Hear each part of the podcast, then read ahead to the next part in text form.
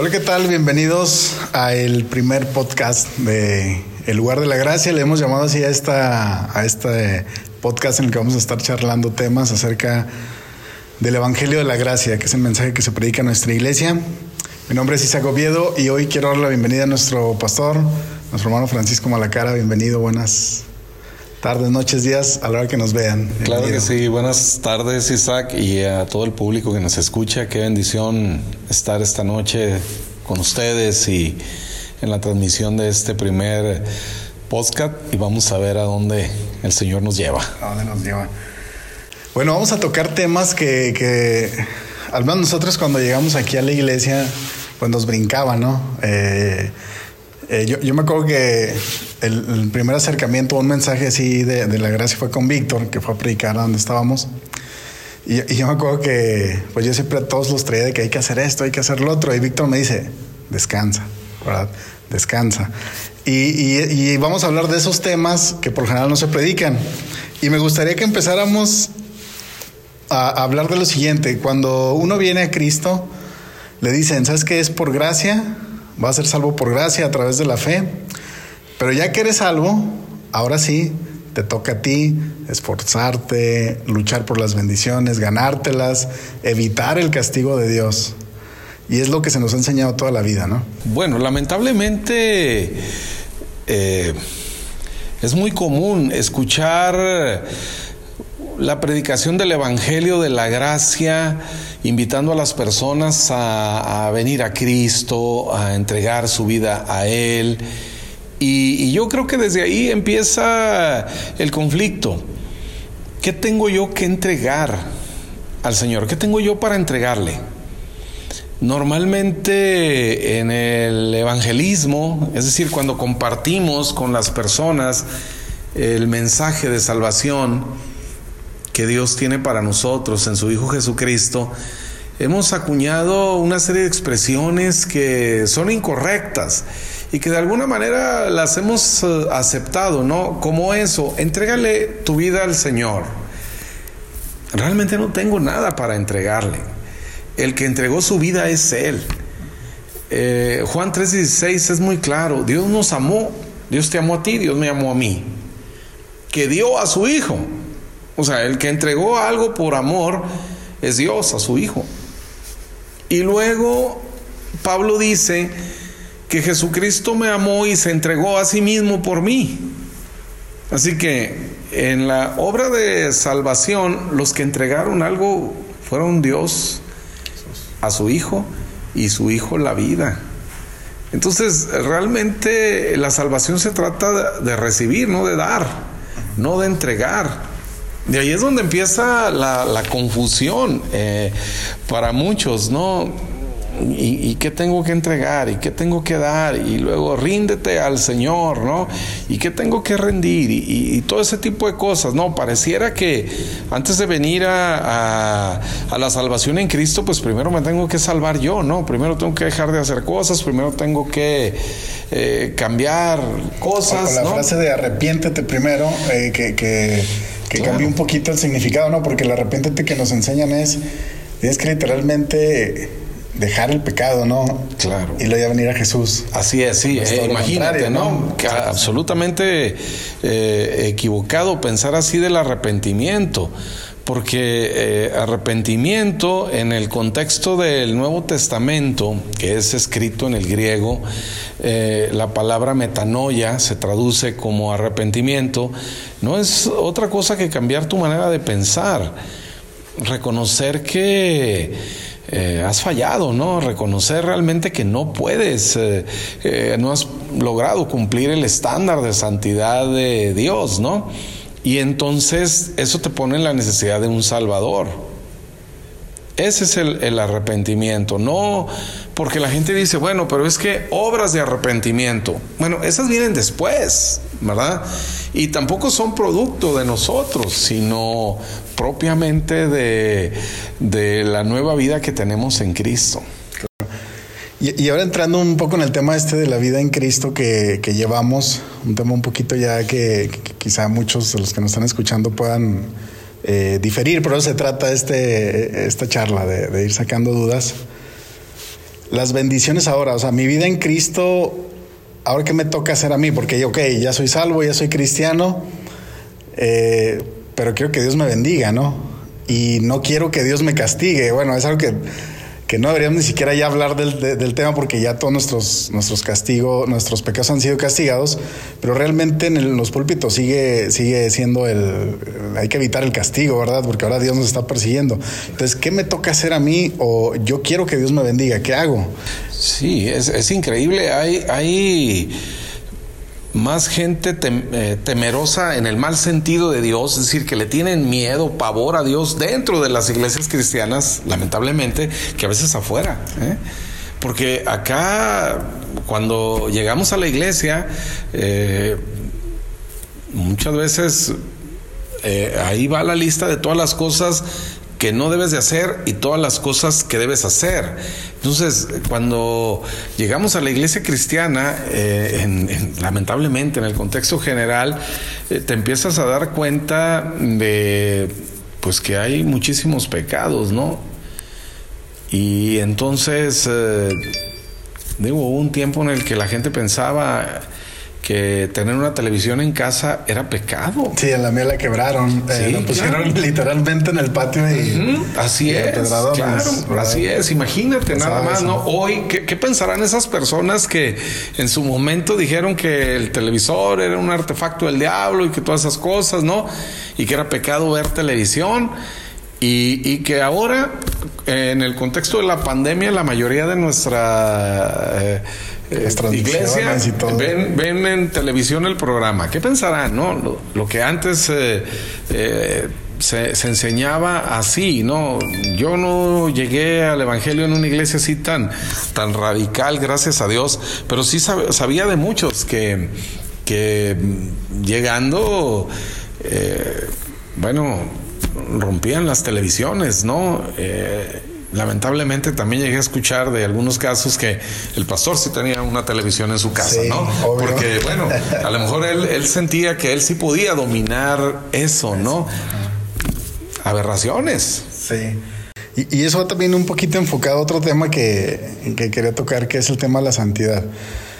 Cuando venimos a Jesús, eh, cuando Jesús nos salva, Él nos hace santos, nos hace justos y nos hace perfectos ante Él. Y ahí es donde entra un poquito el, detalle, porque entonces, si ya lo somos, ¿qué ventajas tiene realmente serlo si de todas maneras hay que buscar la santidad, la perfección y la justicia, ¿no? O sea, a final de cuentas se nos sigue predicando que hay que buscarlas cuando ya las tenemos. Y, y, yo tuve una plática hace tiempo con una otra iglesia y me decía, eh, y es una palabra que es sí, proposicionalmente solamente, porque me decían, Sí, o sea, sí lo eres, pero tienes que buscarla y, entonces qué beneficio tienes serlo, ¿no? Realmente, o de qué sirve. Claro, sí, definitivamente. El apóstol Pablo dice en la primera carta a los Corintios, dice, mas por él estáis vosotros en Cristo, el cual os ha sido hecho por Dios. Fíjate bien, ¿eh? Primero nosotros estamos por él en Cristo, el cual, Cristo, nos ha sido hecho por Dios. Primeramente sabiduría, justificación, santificación y redención. O sea, ya nos ha sido hecho. Ahora, la expresión de esa santidad.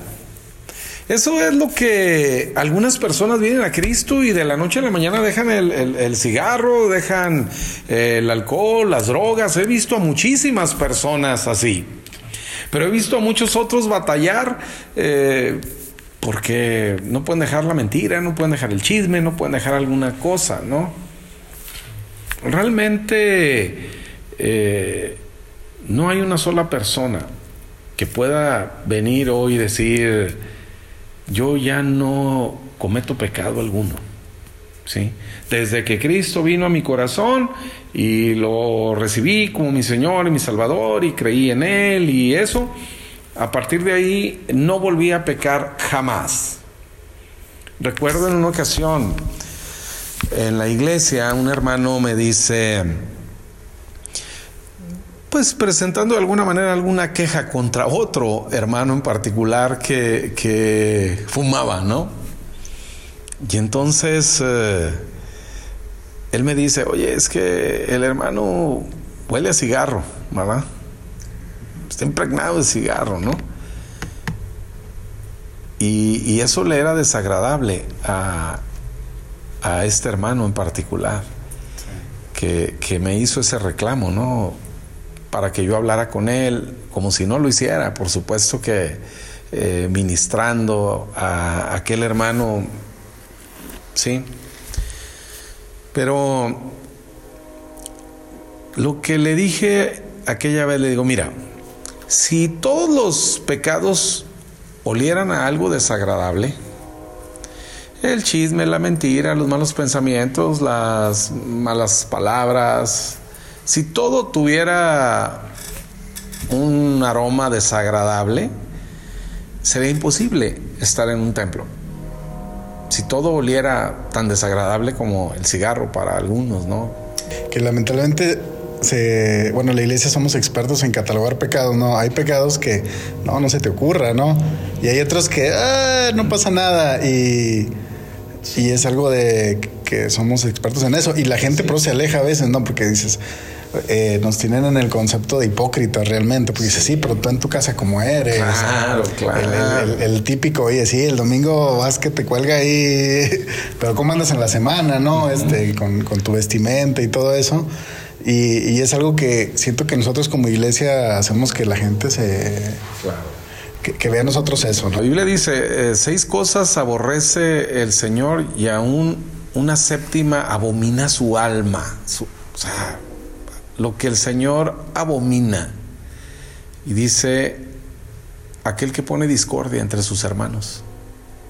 De todas las cosas que el Señor aborrece, ¿verdad? Digo, nadie piensa, por ejemplo, en el, temor, en el miedo como un pecado. Nadie piensa en la incredulidad como un pecado y sin embargo en Apocalipsis los que van al lago de fuego, ¿sí? Que no es el infierno, ¿eh? el lago de fuego, ¿sí?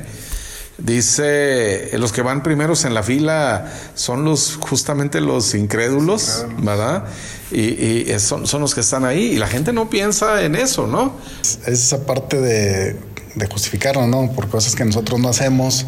Eh, como yo no lo hago, pues yo te puedo señalar. Y bueno, es un sinfín. Fíjate, por el contrario, recuerdo el testimonio de un, de un hermano en la iglesia, eh, nuestro querido hermano Enrique Carranza, que está allá con el Señor. Él, llegó a la iglesia solamente los lunes a la reunión de varones y, luego venía los miércoles por una condición física que él, tenía y no podía estar tanto tiempo acá en los servicios, venía a las reuniones más, más cortas. Pero él empezó a venir. Y, un día en esa reunión de varones, él, él se dio cuenta de algo por algo que experimentó en su trabajo. Y dice, eh, daba gracias ahí porque sus compañeros de trabajo le dijeron, oye, Enrique, ¿por qué ya no dices groserías? Antes hablabas puras groserías. Y no, no podías decir, de 10 palabras, 11 eran groserías tuyas, ¿no? Dice, ya no dices palabrotas, ¿no? Y, entonces él se dio cuenta, fíjate, cómo, cómo esa expresión de santidad es algo que termina siendo natural.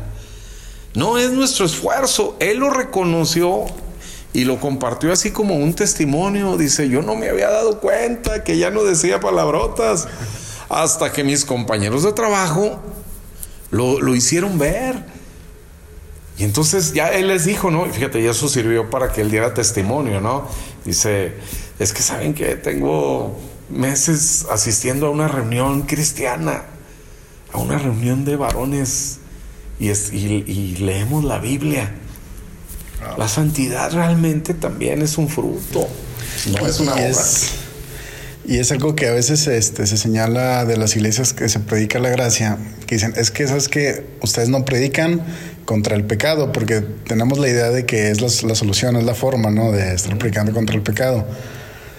Y, es triste a veces porque no son la oportunidad de escuchar, ¿no? Que realmente como el, el, ejemplo, bueno, la historia en la Biblia de la mujer este, que fue encontrada en el, en el acto de adulterio, este, cómo realmente primero viene de Dios el perdón, eh, viene una muestra de amor pues muy grande hacia ella. Y ahora si viene después, pues vete y no peques más. Sí, la no condenación. De hecho, eh, ahí Jesucristo sabe que ese pecado está apuntado a su cuenta. O sea, Jesús la perdona porque Él sabe que va a pagar por ese pecado. Todavía, eh, recuerden, antes de la cruz, ¿sí? Todos los que fueron salvos antes de la cruz, eh, vamos a decirlo de una manera coloquial, fueron salvos a crédito, ¿no?